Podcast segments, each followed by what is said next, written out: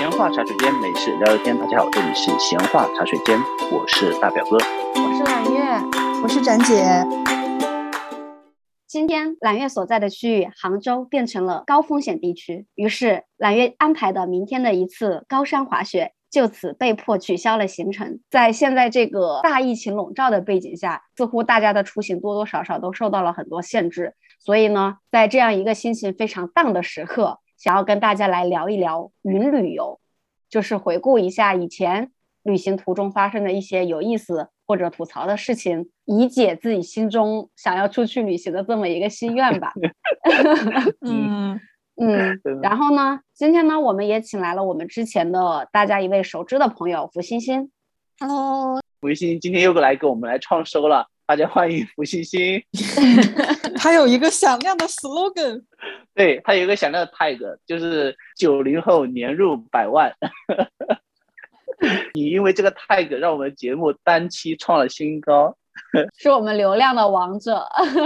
对对对，微信来给大家做一下自我介绍吧。Hello，大家好，我是付欣欣。其实上一期节目我只负责后半段，也就是我只负责九零后，剩下的三位主播负责年入百万啊，是这么个分工。我们四个人一起吧，就一起。努努力，超过年入百万，从袜子里把钱掏出来。袜子，你没有 get 到他的意思。以前奶奶们放钱就会放在那个袜子里面，是不是？私房钱吗？是的，是的，是的。那就开始我们这一期的话题吧。想要先问一下大家的，就是在疫情之前，大家一年的旅行频次大概是什么样的呀？我的话，我基本上如果是疫情前的话。这种小旅游会时不时会有吧，但是如果是出国游的话，一年应该至少会有一次吧。然后会叫上一些朋友一起安排一次蛮舒服的出国游。但是因为疫情的关系，现在已经在家孵蛋孵了两年了。新货这边年假一年还是蛮不错的，所以说你其实有蛮多的假去想出国游玩的话，比如说像我有的朋友基本上就会在圣诞前就请一个月的假。在海外租个小房子，然后就可以哇，在那边待一个月，也是很美好，是不是？是的，好羡慕。就是会跟他老婆每年会去一个地方住一个房子，就是他们不会在外面吃，就是买菜回来在家做饭，就假装住在那里住一个月，是这样子的一个体验。哇，我觉得他们这样，他们婚姻会很持久哎。是的啊，我那个朋友真的是世界好男人。怎么了？从你这个语气当中听出了一股想嫁的味道。谁不想呢？嗯，那福星星呢？我刚刚看了一下，我疫情前平均每一年是出去两到三次，然后疫情后也一样，就是复旦根本就不挪动了。哇，福星星也是一颗躁动的心，哎，永远走在路上，各种出去玩，就大家都是没有办法被摁在地上，就是给你摁服。哦，这个疫情什么时候能过去？我的惆怅。天呐，世界和平吧，世界快点好吧，求求你了。嗯，展姐你呢？嗯，也差不多吧。就是我也是一年会出去玩两到三次，而且疫情之前我都是可以每年出国玩一次的。然后现在的话，好像是从二零年到二一年出去玩的次数就越来越少。去年好像就只去了一个地方。展姐，我有个问题，你在体制里的话，出国会有一些限制吗？呃，在我这个级别还不会有限制，然后只要跟我的领导请个假，然后报批一下就行。哦，但是如果级别再高一点的话，你们没有没收那个护照是吧？哦，已经上交了，但是就是只要你有需求，你申领就可以带走。我刚才以为展姐接的那句话就是说。以我这个级别还需要去申请吗？是同一个意思，毕竟也是九零后年入百万这个 tag 下的人。是的，一般八零后以上需要申请。那揽月你呢？嗯，我感觉我在回国前后这个旅行频次还是旅行的方式还是有挺大差异的吧。因为以前在新加坡的时候年假很多。通常一年是两到三次，然后又因为就新加坡周边的那种小国家，也呃对不起，不叫小国家，就新加坡周边你方便去的一些什么泰国呀、缅甸呀、斯里兰卡呀，然后印尼呀这一些就很多，就玩的比较多。然后回了国之后，国内的年假就很少，大家知道的。嗯，可能我现在的公司。一年算下来，今年还出了个陪伴假，一年可能有十四天。但是在之前武汉那个国企的时候，一年可能只有五天。对，算上我的工龄，可能就五天。应该是工作十年之内都是五天。嗯，所以那个时候我回国旅游就不是像之前说选好哪一个时间你出去安排一次旅行，就会变成周末出去。因为在国内，你如果就那么点假，你要么小长假出去，但是你又不想小长假都是人，然后国内出国来说也没有那么方便，所以就我回国之后的那个旅行就变成了周末，然后以你我当时会拿出地图，然后勾选我的原点四个小时高铁圈能到的地方。莫干山是吗？那个是我们公司 outing，对，就比如说我今天在武汉的时候就去长沙，然后或者去南京，然后去西安。就是周边这种，然后就周末两天。你在武汉去西安两天玩得完吗？嗯，就可能就是方便你过去吃个东西，然后再回来。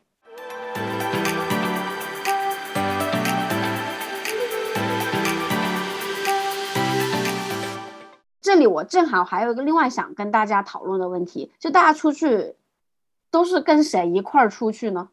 就是你怎么选择你的旅伴呢？因为我先说一下，问这个是我出去玩的时候，你大部分的同学都会散落在全国各地。就比如说我们之前去长沙的话，就有一个是从上海过去的，然后有一个是从深圳过去的。嗯，就大家会从不同的地方飞到一个地方去，你很难在一个地方找到一群愿意一块儿出去的朋友。你们呢？我经常自己出去玩耶。啊，你一个人去玩？嗯，对，我经常是自己出去玩，尤其是。在我遇到我老公以前，包括我之前出国游去日本和去泰国都是自己去的。哇，你一个人去的日本和泰国啊？是的。哇，等会儿想听展姐分享分享一个人旅行的这个经历。对啊，嗯，因为跟朋友一起凑时间真的是很难，然后在工作环境里又不可能遇到就是可以一起休假的朋友嘛。啊，对，所以就往往都会选择自己。就我觉得出去玩，第一是你要一群朋友能同时能请假，然后第二那个地方你们都没去过，并且你们都有兴趣去，然后第三你不一定是玩得好的朋友适合一起去旅行，因为大家可能对旅游的看法和对旅行的态度不太一样。所以 找一个出去玩的旅伴还是挺难的，是蛮难的。所以我觉得有的时候找那个一起出去玩的看天命吧。就比如说有那个时候我们去印尼，我们也是通过一个中间的朋友找到揽月跟纯纯，当时也不认识，两个人在路上跟疯子一样，在那个火车上面，有的时候也是一个很奇妙的缘分。也是我觉得旅行这种东西就像一个缩短版的人生一样，就像一个催化剂，你在很短的时间内跟一群人在一起。总会有一些化学反应的，但是说实话，话说到这里了，有的时候并不是每一段都会有很美好的一个回忆的。好的，等会儿我会重点 Q 你，有哪一段旅行你很不喜欢某一个人？嗯，哎，那胡欣欣你呢？你一般是出去怎么选择旅伴的呢？我刚想了一下，好像跟展姐比较像，也是我自己出去玩比较多，就是比较难凑。两种极端，要么就是纯粹自己出去玩，自己去旅游；要么就是那种驴友，也不完全算陌生人，但是确实是陌生人。就你在类似于什么马蜂窝啊，还有一些网上去拼，就你告诉人家，可能我们比如说去澳洲的时候要租车，你一个人租一辆开不划算嘛，可能大家凑四个人，刚好一段时间在一个地方，那我们就一起自驾大洋路嘛，换着开，多个司机。就是这种形式的比较多。我从卜星星的描述当中，我就 get 到他底层的逻辑，就是要省钱。确实是这样，这个是很重要。不然以为年入百万怎么来的？是的，就是在他这里，就是别人是说。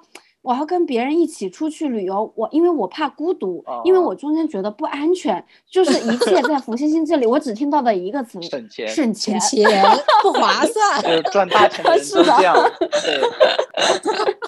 哦，我突然想到一个，就有的时候我我也有一个人出去玩的一些经历。我觉得一个人出去玩，就是如果你这个性格还比较开朗的话，其实还蛮容易会认识一些人的。就比如说啊，一起坐转乘大巴呀，一起。租个车什么的就很容易再认识一些新的人。哦，我这听起来大表哥的旅途认识的朋友可真是多呢，就又认识了像揽月这样美丽多姿的人，然后刚刚又说了，又认识了一些很不好回忆的人。这里转乘大巴，不晓得又有过什么愉快的经历，我都让一一 Q 到大表哥，让他说一下。等一下，这个美丽多姿我是没有说的，这是某些人别有用心加进去的，我什么都没有说。那你呢？呃，我自己独自出去旅行的经历不多，有过那么一两次，但大多数的还是会要跟认识的朋友一块儿出去，而且我还特别挑认识的朋友。你还有的挑吗？真的有，有的朋友真的就是酒肉朋友，然后有的朋友你可能平时都不咋联系，但是特别适合一起出去旅行。啊，是是，会有这样的朋友，对。嗯，所以这里就是也跟大家对那个旅行整体的看法和你的风格有关系。这里也想问一下，就我知道有的人出去旅游可能是那种景点打卡派，就是他一定要去到那个地方最 typical 的景点。然后有的人就是比较散漫的人，就是他随意他也不定行程。然后我还知道有的朋友出去就专门为了吃东西的，是典型的美食这一种的。所以我觉得要找到。对旅行的那个定位是一样的朋友出去会比较好。对，而且你提前如果不知道的话，还蛮容易到现场去产生矛盾的，因为每个人对旅游的主张不一样，可能就意见会相左嘛。嗯，所以这里就是也想问一下大家，整个旅行你们会怎么安排？就你们会提前做很详细的攻略吗？哦，我真的。这真的是讲到大表哥的那个专业上面来了。大表哥刚开始旅游的时候，就是揽月跟跟我一起出去玩过。哎，我跟咱姐一起去过太阳岛，是不是？那个也算吗？就是大学时期，然后到了同一个城市一个小公园里，难道也算吗？难道你也做了攻略？扎心了，扎心得乐。这里大家从各种描述中应该可以听出来大表哥出去旅游的旅游的风格。对，但是问题是，其实到揽月这里已经算是比较 OK 的了。我以前做攻略 做的更夸张，我以前做攻略做的前面就是去的时候密密麻麻几十页，然后各种打印的各种还带各种文件夹。然后以及 以及回来还要写一个总结报告，然后 给自己做了一本《孤独星球》，然后不是 QQ 空间可以写嘛？然后我就写了很多，每次旅游就会有那种旅游日志。然后我那个学旅游管理的跟我说：“你这个东西写的比我们旅游专业的还要专业呢。”我我就这么跟大家说吧，跟大表哥出去旅游一次，你什么都不用做。就是他第一，他提前会告诉你要准备哪些东西，可能会有温差，你要准备多厚的衣服。然后第二，你出去，甚至于你怕护照丢，他会帮整个队伍的人把护照都管好。然后第三，因为我们那次出去是去印尼爬火山，火山要晚上爬，就涉及到了各种包车，然后日夜颠倒，然后就是这种行程其实还挺复杂的。我一路真是什么都不知道，我连要去的那个火山叫什么我都不知道，就是白带了一个人出去，一切妥妥当当的。然后不仅这样，大表哥在路上会提醒你很多的事情，比如说你不要走在马路中间，你走边上来。然后去了那个山上面，我们有一个朋友要买帽子，他就会说这里的帽子好贵，你不要在这里买帽子，你可以。就是无微不至。最后我们回到了机场，要回来的路上，他又怕大家无聊和觉得气势比较低沉，他就会号召大家：“我们来打一把游戏吧。”就全程就是一个妥帖。哎，这里我做个插曲好不好？嗯，有的时候我的细心程度也是要看人的，好吗？你知道为什么我会没收他们的护照吗？你知道这几个人有多粗心吗？我们坐飞机就到机场，刚刚 check in 拿到机票，到最后那个就进去那个门，就大概就是二十米的位置，转头机票就不见了，来月的机票就不见了。我们一堆人在那里帮他找机票，这才二十米，然后我就说不行，你们都要把事情全部交给我管，你们这样子真的我们出去会乱成一锅粥。你们懂吗？就 二十米，就刚 check in 拿到机票，转头啊。不见了，就一分钟，我当时惊呆了。我说我说你们真的是有本事，这才刚到机场，还没出出边境就已经这样子了。有刺激吗？啊，多么有惊喜这趟旅途！对啊，多么的刺激！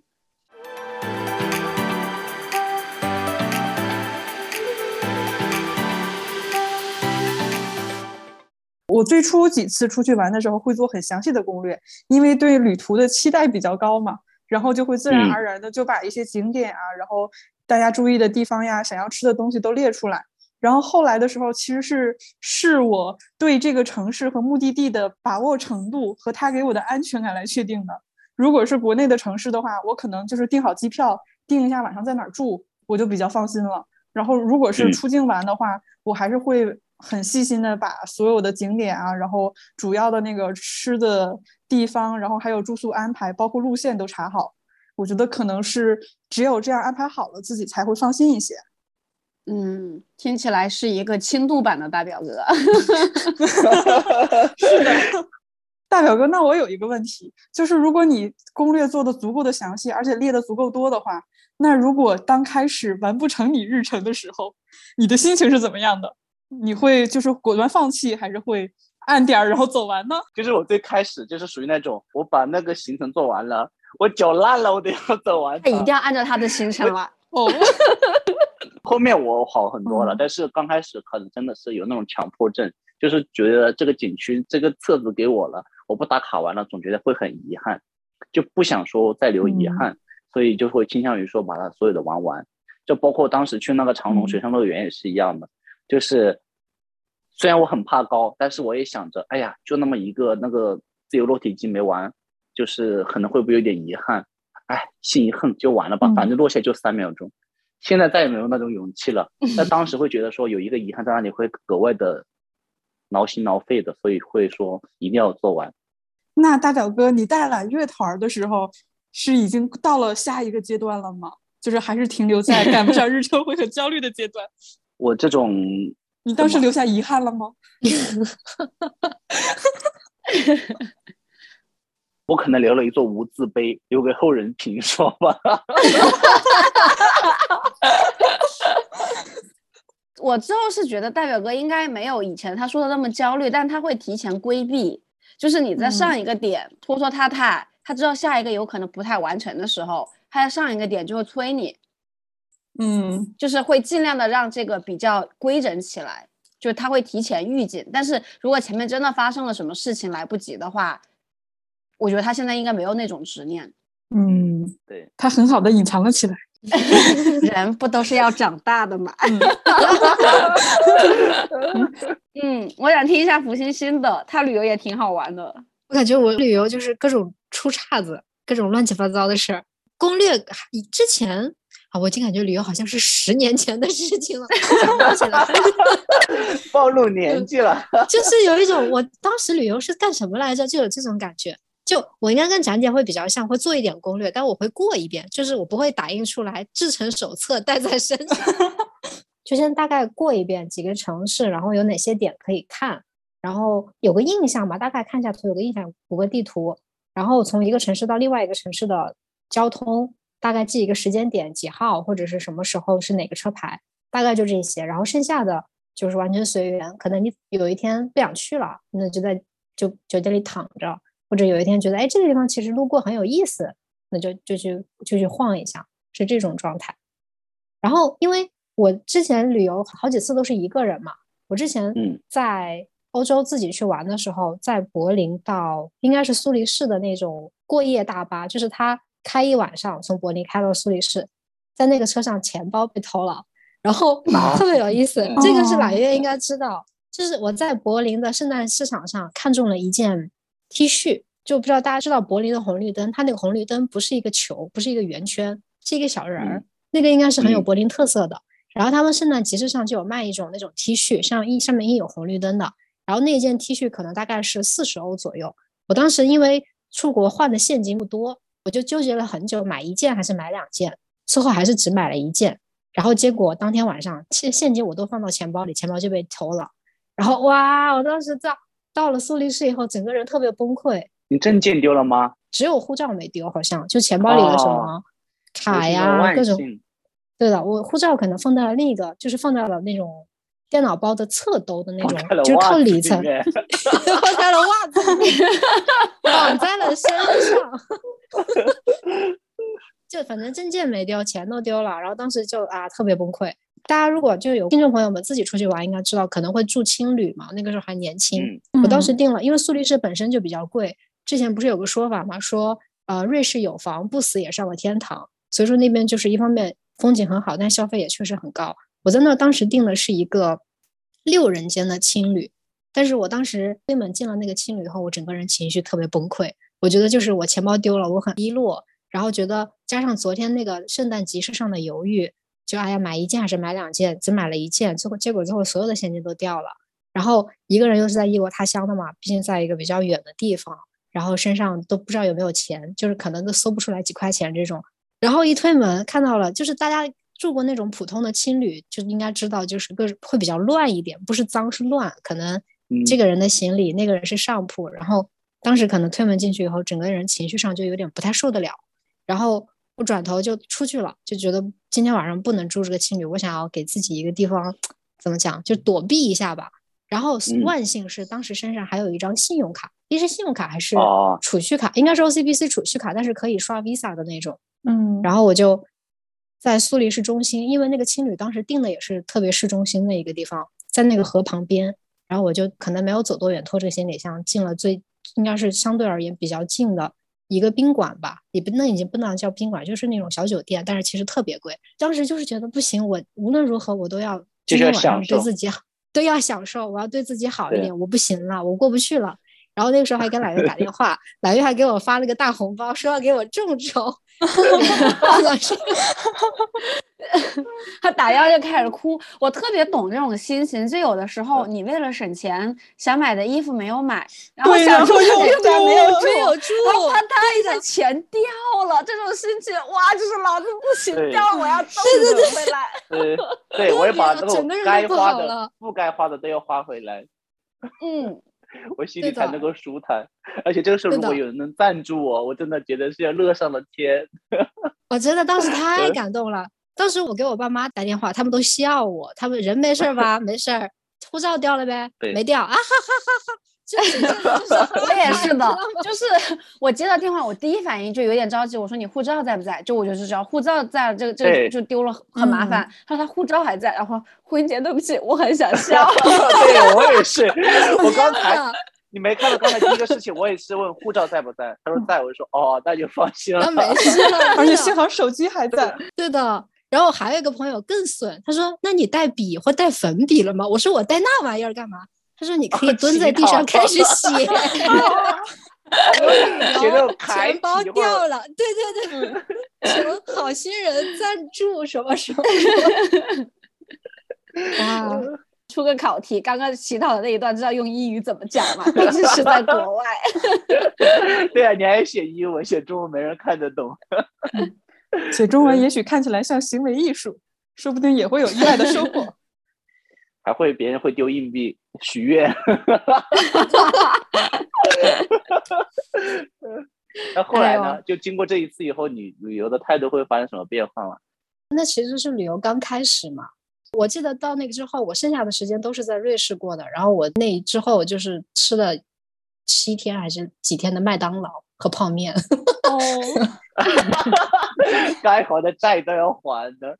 还有里面的那个 ketchup，我真的是很生气，因为新加坡的那种 ketchup 它是可以免费你挤的，你去拿个小盘子，你去那边就疯狂的挤就可以。但是哦，在瑞士的麦当劳的那个酱，每一包按包收钱，哇，好生气啊！万恶的资本主义，万恶的资本主义，疯了没？对吧？万恶的资本主义，天呐！就哎，是的，可见福音节当时有多么的落魄，连这种一包跟差不多。很落魄，是的。我跟你讲，大表 哥，你觉得你再有钱的人，你去了苏黎世，你都觉得自己是个穷人，真的是这样。就揽月是一个出去旅游还蛮花钱，还蛮大手大脚的人，在苏黎世吃了人生最贵的一顿饺子，我都忘了多少钱，就太他妈贵了，真的。生命不可承受之轻那种感觉。哇，吃吃，出来玩就是花钱的，吃。然后吃完以后，哇，嗯，笑死我了。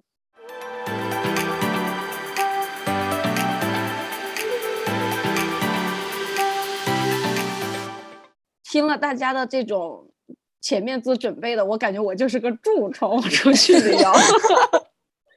就是如果我出去旅游是我来做攻略，或者我自己出去的话，我只会定几个事情，就是往返的机票，然后你要去哪几个城市，就把每一趟的交通安排好，然后晚上的住处定好。就我订住处也不会看很多，就我一般都要住在离你要去的地方比较近的地方，所以这样范围就比较小。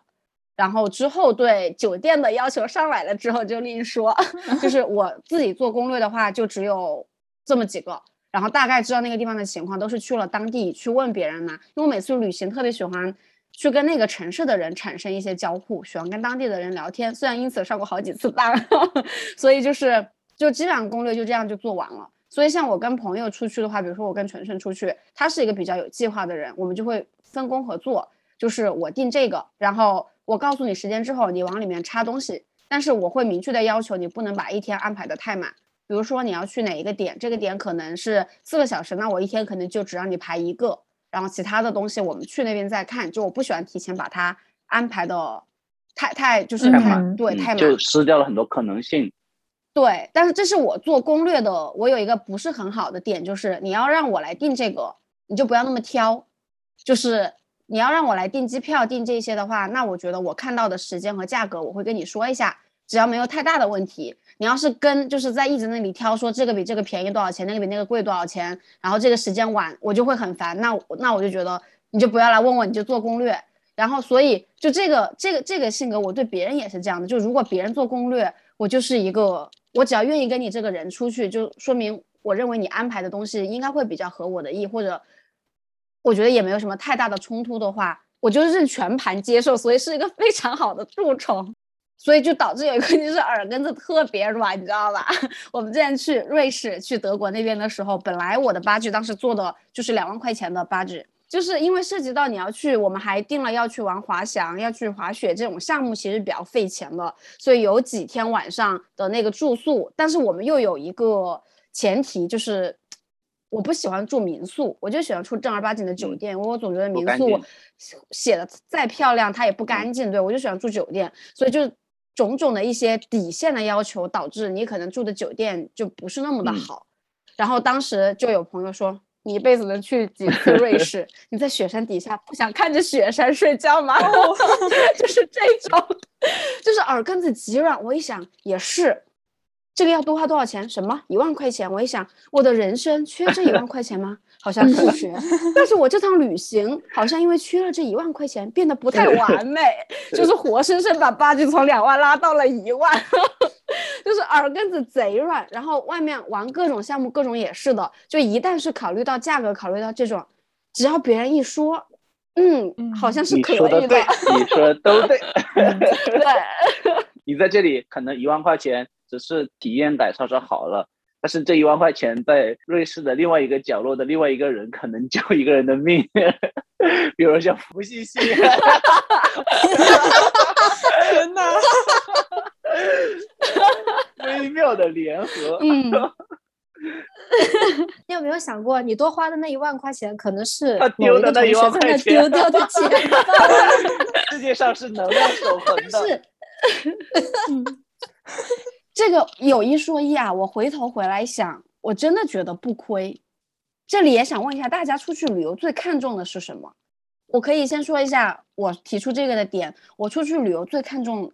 就从玩的角度上来讲，我非常注重那个活动，就是除了要去那些比较想要去的景点打卡之外，或者是我很喜欢在当地玩一些当地有的一些融入当地的一些活动。比如说，我觉得去了瑞士，你就要去瑞士滑雪山；然后，比如说你去了泰国，你就觉得你要去按摩，就是有很多的当地的一些事情，而不只是观光这一种类型的。